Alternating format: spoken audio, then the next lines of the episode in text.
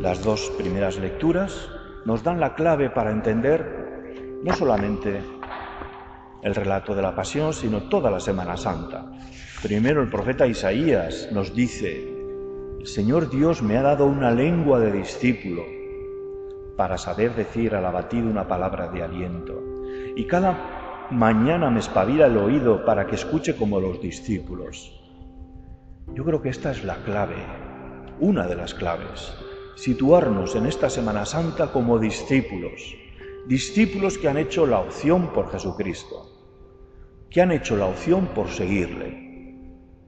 Luego en la segunda lectura, San Pablo con este himno maravilloso a los filipenses nos dice lo que vamos a ver y lo que vamos a ver es el abajamiento de Dios que se hace un hombre hasta lo más bajo, hasta situarse como un bandolero, como un ladrón, allí, en lo más profundo de nuestra humanidad, en lo más indigno de nuestra humanidad, hasta allí baja el Señor para morir crucificado.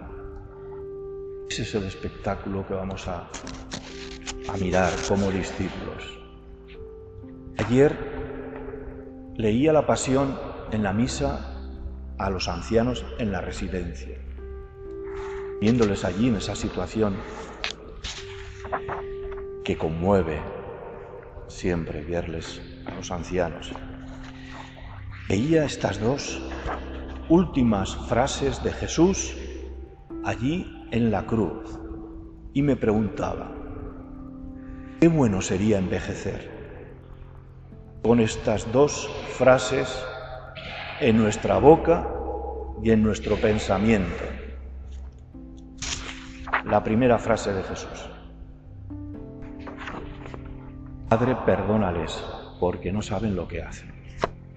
Qué bueno entrar en esta última etapa de nuestras vidas. Ya los que estamos más o menos jubilados y en el ocaso de nuestra vida, que el perdón sea como esa flor primaveral, la última flor de nuestras vidas, que crece rutilante, el perdón que nos damos a nosotros mismos y que damos a los demás, perdonados y reconciliados con nuestra vida, con nuestra existencia, con todo lo que nos ha ocurrido, con todo lo que nos ocurre y va a ocurrir.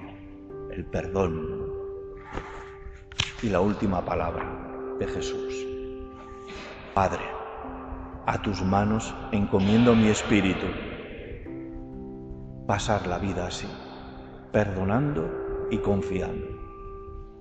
Aquí estoy, Señor, con todo lo que soy y lo que tengo. En ti, con toda mi confianza, deposito mi vida.